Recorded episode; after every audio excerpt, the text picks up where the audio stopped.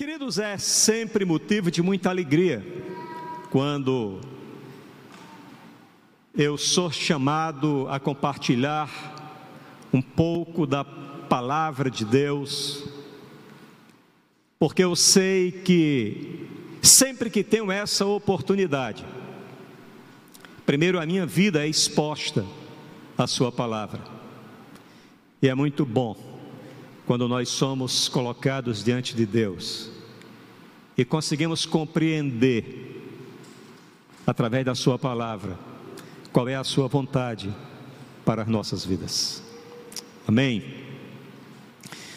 Nesta noite nós vamos compartilhar um pouco acerca da palavra de Deus, precisamente do capítulo 6 do Evangelho de Mateus apenas três versículos: 19, 20 e o 21. Esse certamente tem sido um texto que todos nós já tivemos contato com ele. E o meu desejo é que ao final da nossa exposição, ao final da exposição da palavra de Deus,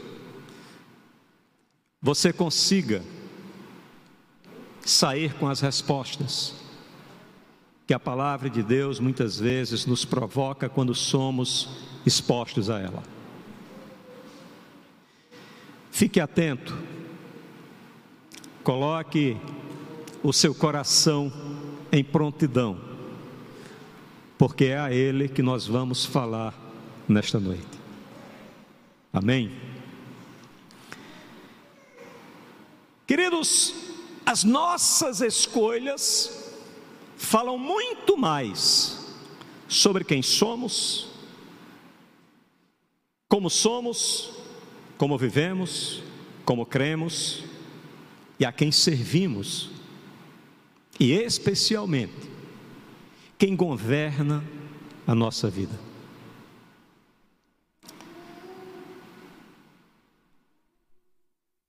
As nossas escolhas falam muito mais alto do que qualquer discurso que venhamos construir, por mais eloquente que possa ser, para nos fazer conhecidos ou nos apresentarmos como gostaríamos de ser vistos e reconhecido por onde quer que nós passemos. Nossas escolhas falam muito alto acerca de cada um de nós. O modo de vida desse tempo que nós vivemos, chamado de pós-modernidade, imprime nas pessoas um sentimento que as levam a aquilatar as suas vidas em função da sua capacidade de consumir e dos seus hábitos de consumo. E esses hábitos de consumo visam tão somente satisfazer, mesmo que momentaneamente,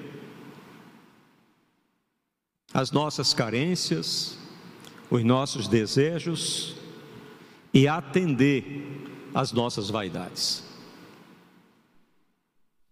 As pessoas elas se deixam apequinar-se, aderindo a um modo de vida que é proposto, se transformando em substratos das marcas que carregam, das marcas que admiram,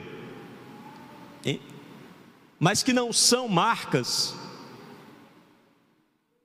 impingidas em seus corpos.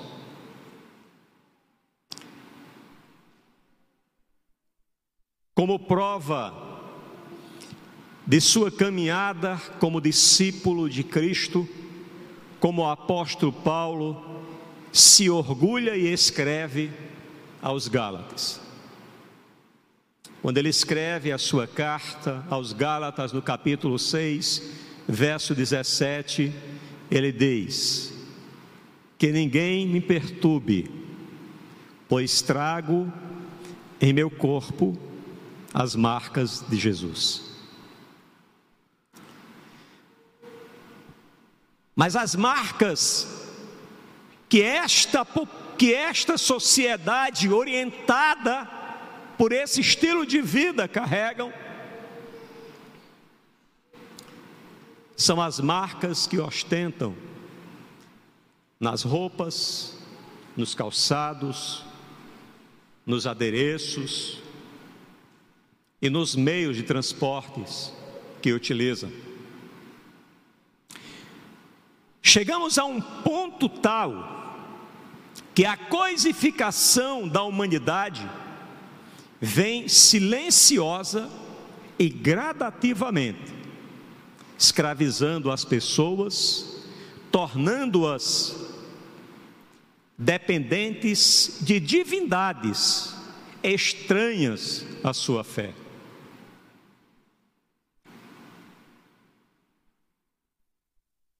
Onde acostam seu coração, depositam sua segurança e esperam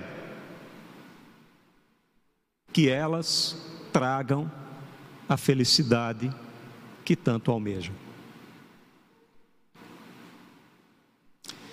Ao serem alcançadas por essa cosmovisão de mundo, vão criando expectativas quanto às representações de suas posições sociais, cargos e ou funções profissionais, seu dinheiro, seus patrimônios, e acabam lhe atribuindo poderes que são incompatíveis com as suas naturezas. Muitas das expectativas que se criam acerca das coisas que constrói são frustrantes, porque elas não responderão.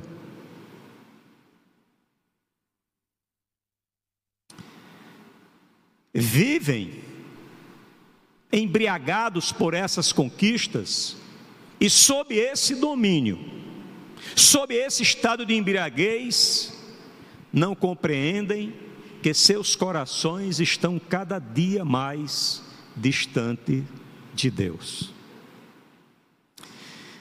Queridos, e qual é o problema de tudo isso?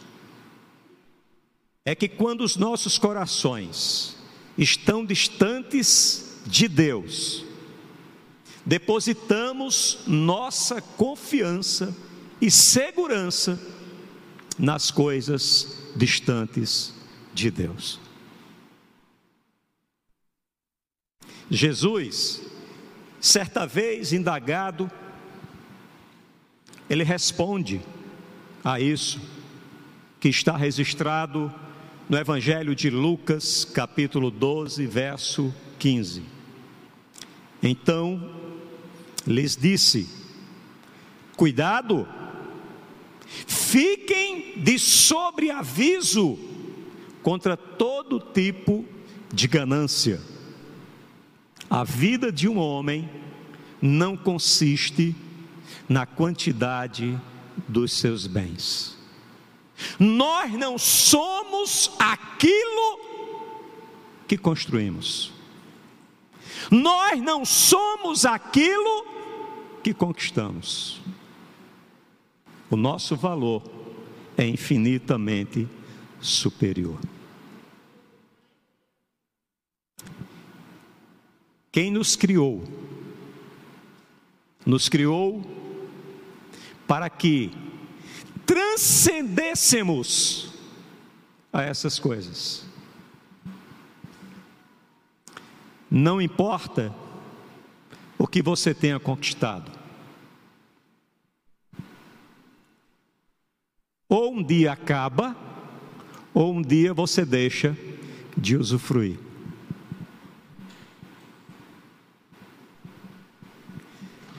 E eu vou dizer uma coisa não para vocês, mas para mim. Eu tenho 58 anos. Semana que vem eu faço 57. Porque esses dois anos de pandemia eu não vou contar, viu? Porque eu estava a ver, mas não vivi. Tá? Mas eu tenho que ter consciência que já passou na minha vida mais tempo para trás do que eu tenho para frente. Somos ou devemos ser conscientes dessa nossa condição. A vida de um homem não consiste na quantidade dos seus bens. E ele continua, os versículos seguintes, narrando uma parábola, a partir do verso 16 do, do capítulo 12 do Evangelho de Lucas, até o verso 21. E diz assim: Então lhes contou esta parábola. A terra de um certo homem rico produziu muito bem. Ele pensou consigo mesmo: o que vou fazer? Não tenho onde armazenar minha colheita. Então disse: opa, já sei o que vou fazer. Vou derrubar os meus celeiros e construir outros maiores, e aí guardarei toda a minha safra e todos os meus bens. E direi a mim mesmo: você tem grande quantidade de bens armazenados para muitos anos. Descanse, coma, beba e alegre-se. Contudo, Deus lhe diz: insensato, esta mesma noite a sua vida lhe será exigida. Então, quem ficará com o que você preparou? Assim acontece com quem guarda para si riquezas, mas não é rico para com Deus. E aqui, queridos, eu quero adentrar no texto a qual seremos expostos essa noite. Mateus capítulo 6, verso 19. Diz assim: Não acumulem para vocês tesouro na terra, onde a traça e a ferrugem destrói e onde os ladrões furtam. Não devemos, queridos, aqui entender que Deus é contrário à prosperidade dos seus filhos e que não podemos ter uma vida próspera. E que para seguirmos a Jesus, deveremos antes fazer votos de pobreza. Não é isso que o texto nos diz. Deus, dono de tudo, não é contra a nossa prosperidade, em absoluto. Também não devemos acreditar que a prosperidade material é prova inconteste da íntima relação dos homens com Deus. Também não é. Quantos homens ímpios conhecemos, donos de muita riqueza, e quantos homens íntegros, servos do Senhor, tem que a cada dia conquistar a sua riqueza para aquele dia.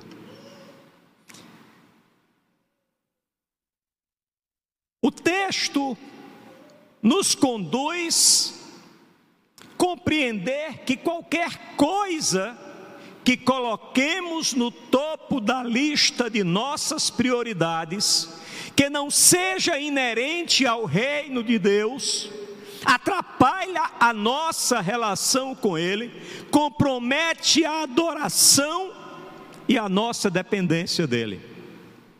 E se isso nos impedir de cumprir com a nossa jornada em Sua companhia, rumo à morada celestial, deve ser retirada de nossas vidas.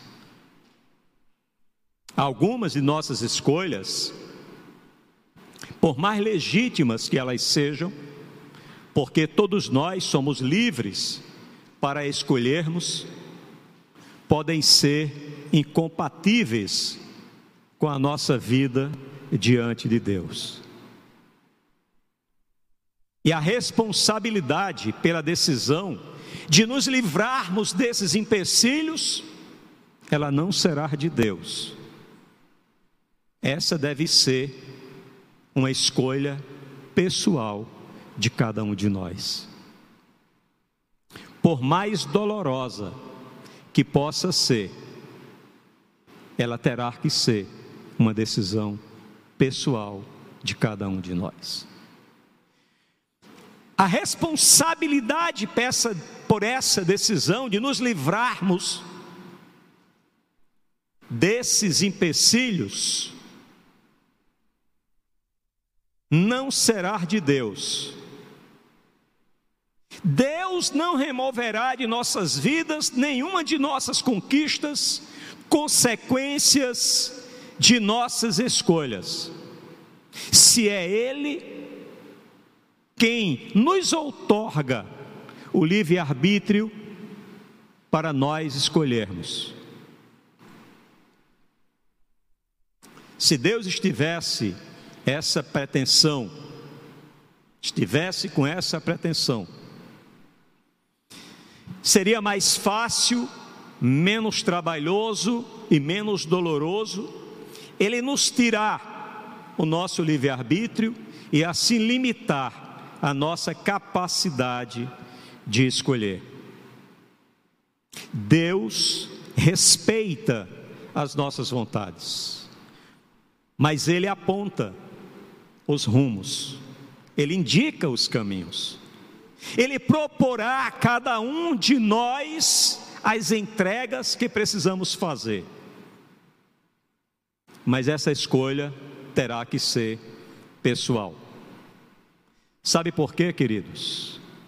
Porque quando nós escolhemos a Deus, ou escolhemos fazer a vontade de Deus, dentre tantas outras possibilidades que nos é proposto, essa é a nossa mais profunda, contundente e agradável manifestação que somos chamados a fazer diante de Deus como seus filhos. Deus espera que diante das possibilidades de não o adorarmos, diante das possibilidades de não o aceitarmos, diante das possibilidades de não obedecermos, que nós o obedeçamos.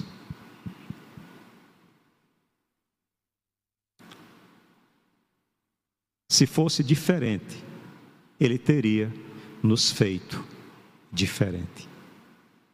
Deus respeita as nossas escolhas. Portanto, devemos prestar atenção no que estamos escolhendo.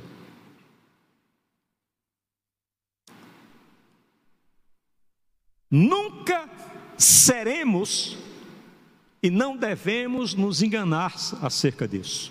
Nunca seremos poupados dessas situações, de termos que fazer as nossas escolhas.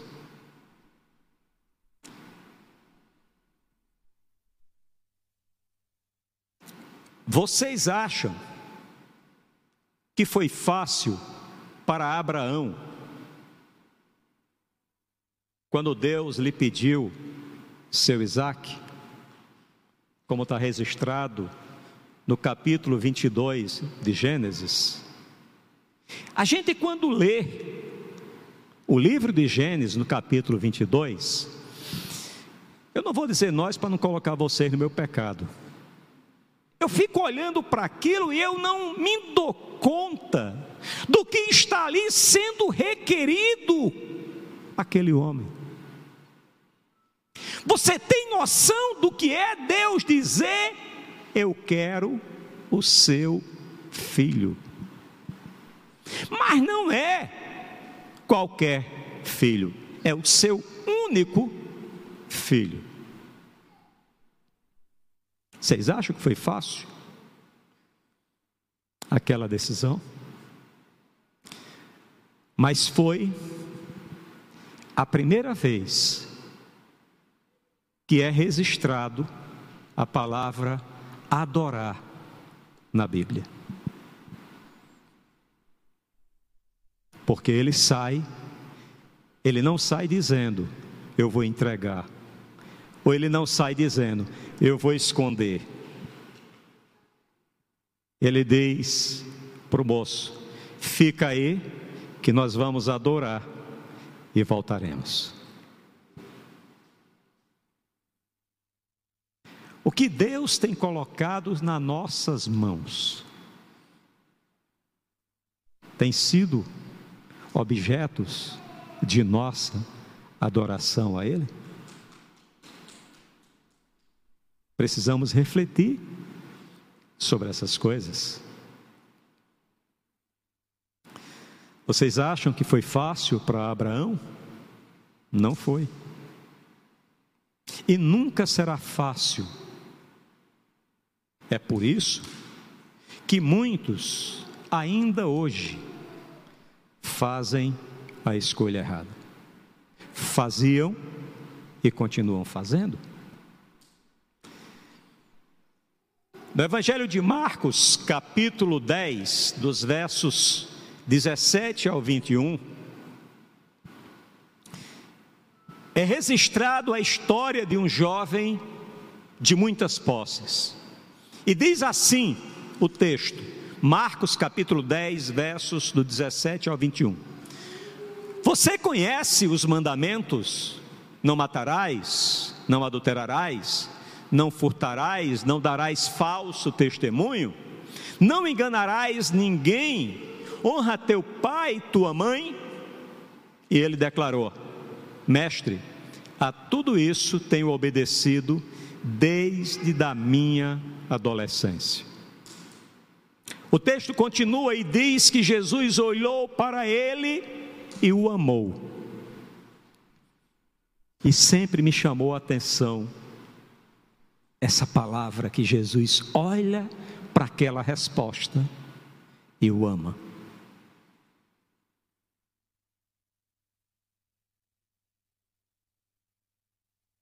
E o amando, Jesus diz: falta-lhe uma coisa disse ele.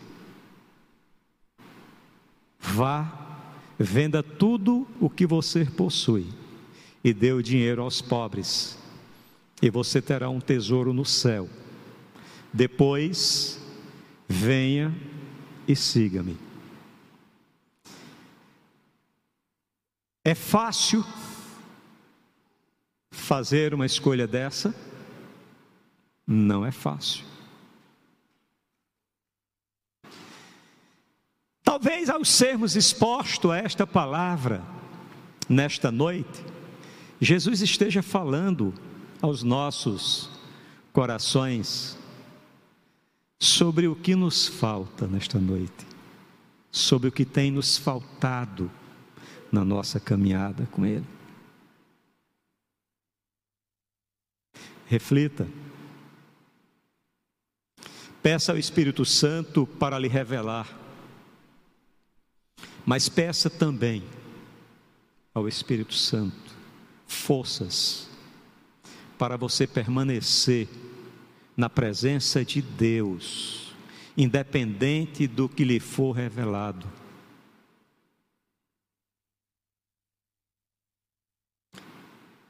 No verso 22, na continuação desse diálogo de Jesus com aquele jovem, o texto diz: Diante disso, ele ficou abatido e afastou-se triste, porque tinha muitas riquezas. Mais uma vez eu enfatizo: Jesus não é contra a prosperidade do seu povo, não. Ele é contra o lugar dessa prosperidade na vida do seu povo.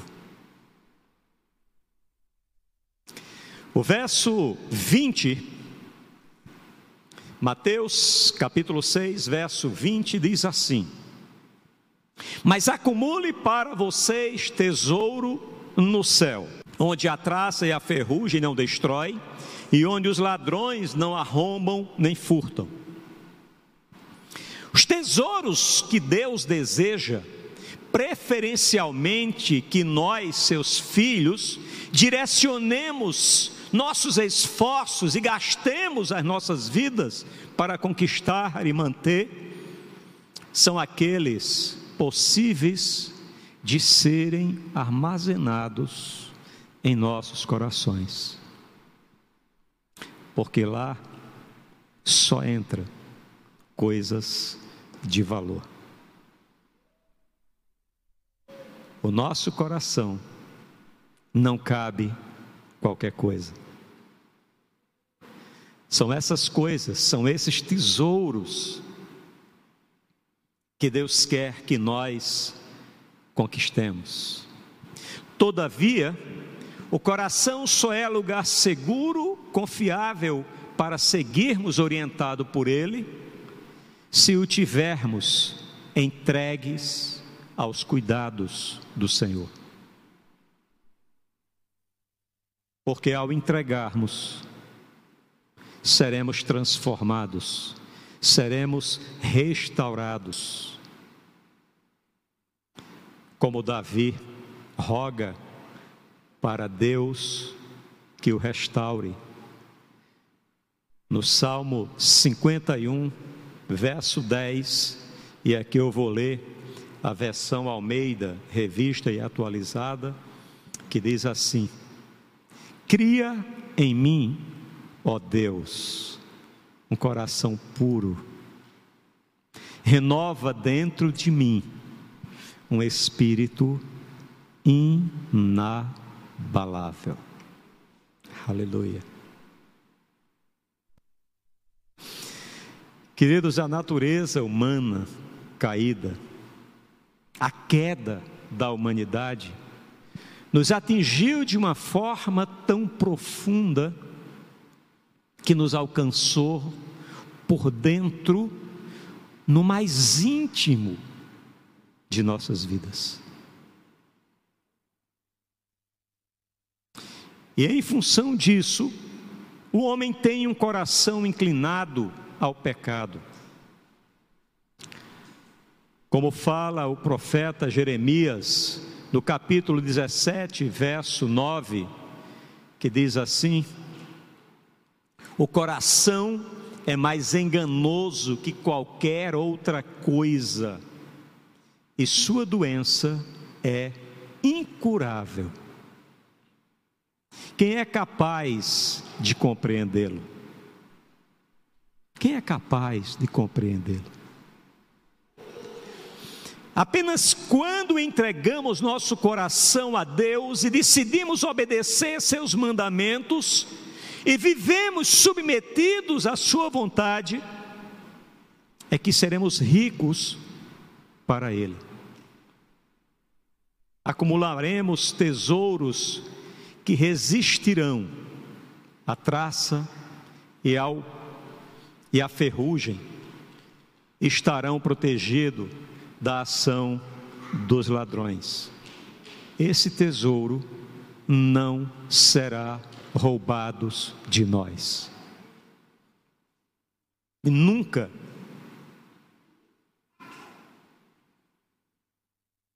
diferente dos tesouros representados pelo dinheiro, pela fama e pelo poder.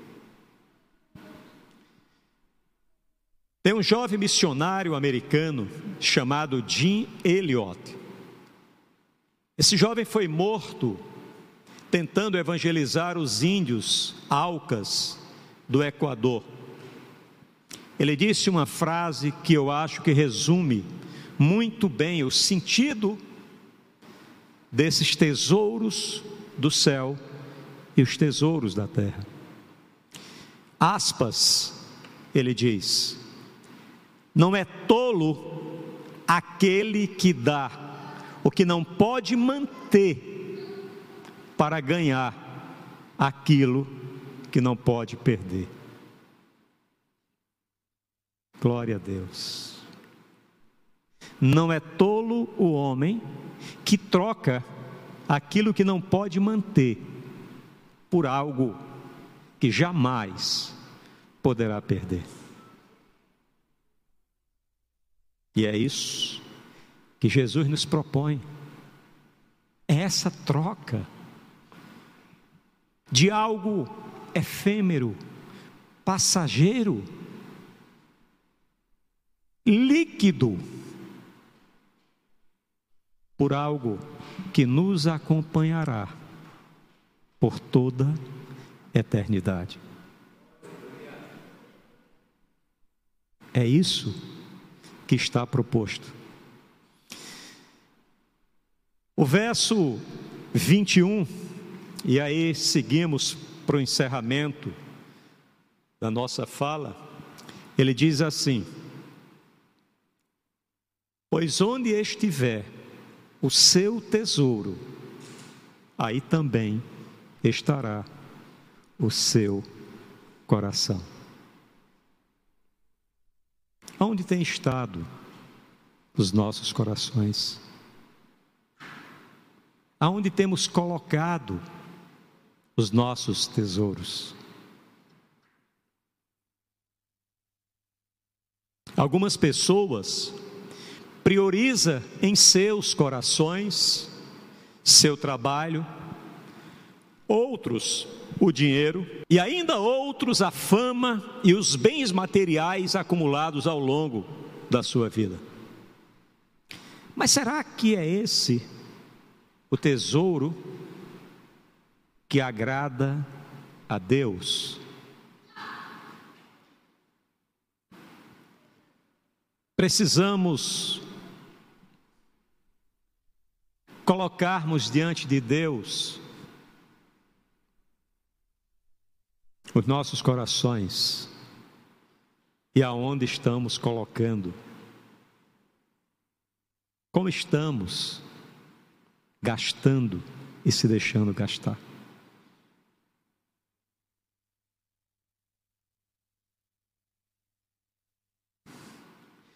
Será esse tesouro que Deus deseja que nós busquemos acumular em nossas vidas?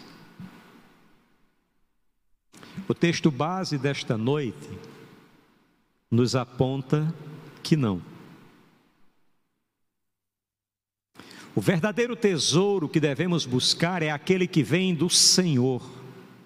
É aquele que Ele nos entrega como consequência do nosso novo nascimento, da nossa perseverança e da busca da santidade que temos que dioturnamente conquistar.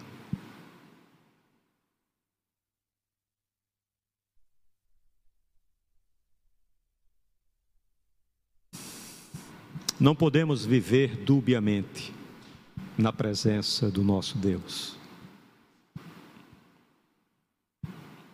Acostando nossos corações, ora no reino de Deus, ora nas coisas do mundo que me atrai.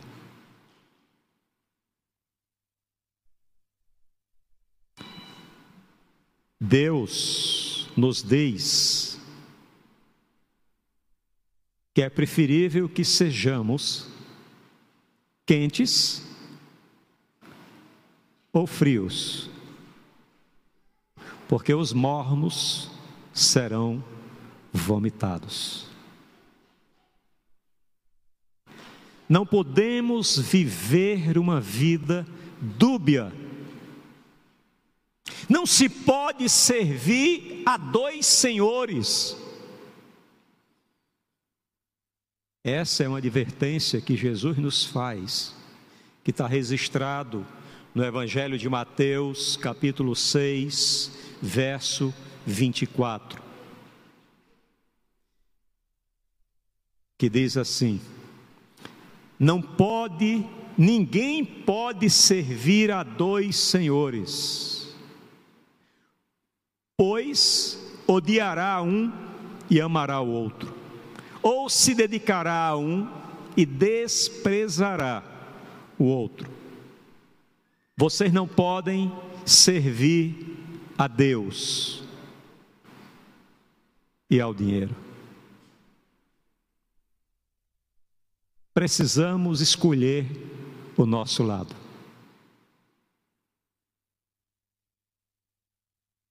Não escaparemos de sermos cobrados por essa escolha.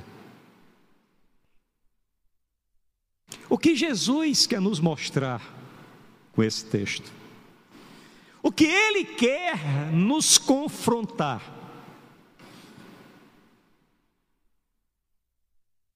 Jesus alerta para termos o nosso coração no seu reino, porque é lá onde se encontra o maior tesouro que podemos conquistar, que podemos receber, que podemos usufruir, que pode transformar não apenas a minha vida, mas através da minha vida, transformar todas as vidas em minha volta. É no reino de Deus que deve estar o meu coração.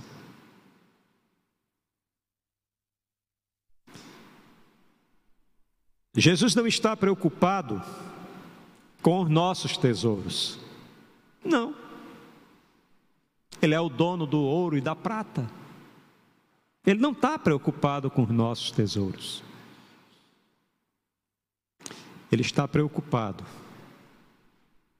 com as nossas atitudes em relação aos nossos tesouros as nossas atitudes em relação aos nossos tesouros dirão se, verdadeiros, se verdadeiramente somos livres ou se estamos escravizados.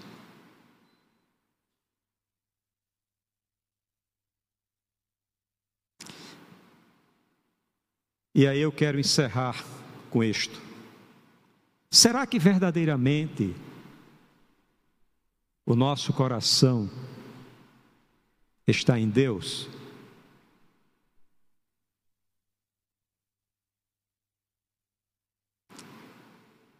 Alguém pode dizer, mas, pastor, essa é uma pergunta de um milhão de dólares. Eu não devia, mas vou dar uma dica, né? Se quisermos saber se os nossos corações estão em Deus, basta observarmos o que temos investido no seu reino, em que temos investido e a qualidade do que temos investido.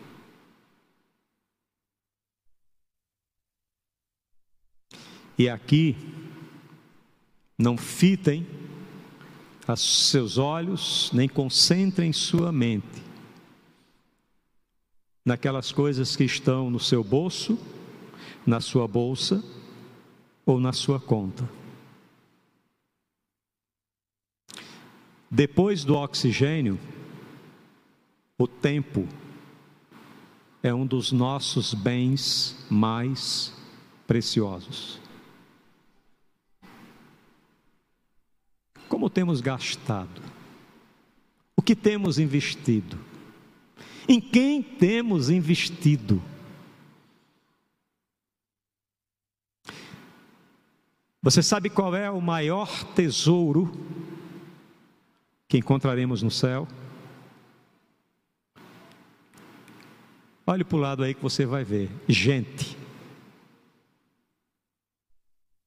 Gente.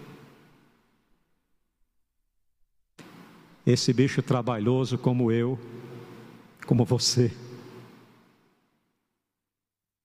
mas amado por Deus, como sua mais primorosa criação.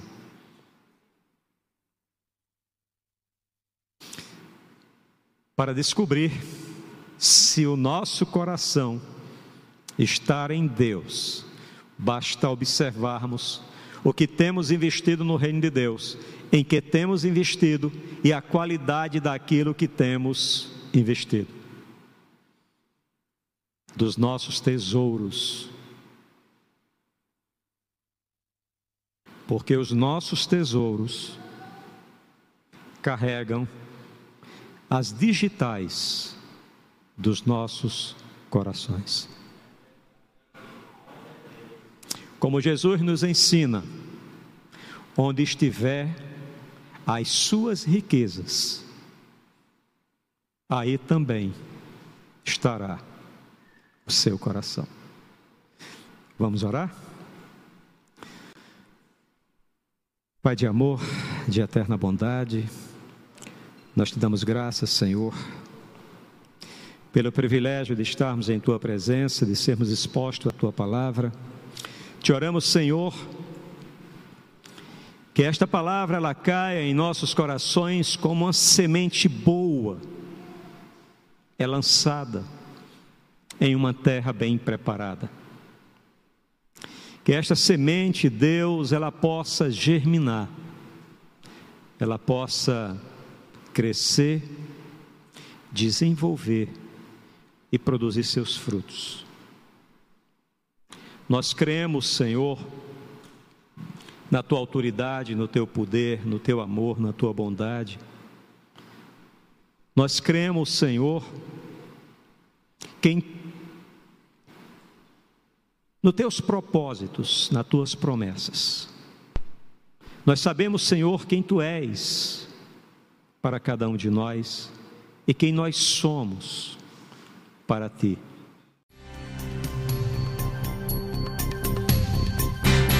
Essa foi uma produção do Ministério Internacional Defesa da Fé, um ministério comprometido em amar as pessoas, abraçar a verdade e glorificar a Deus. Para saber mais sobre o que fazemos, acesse defesadafé.org.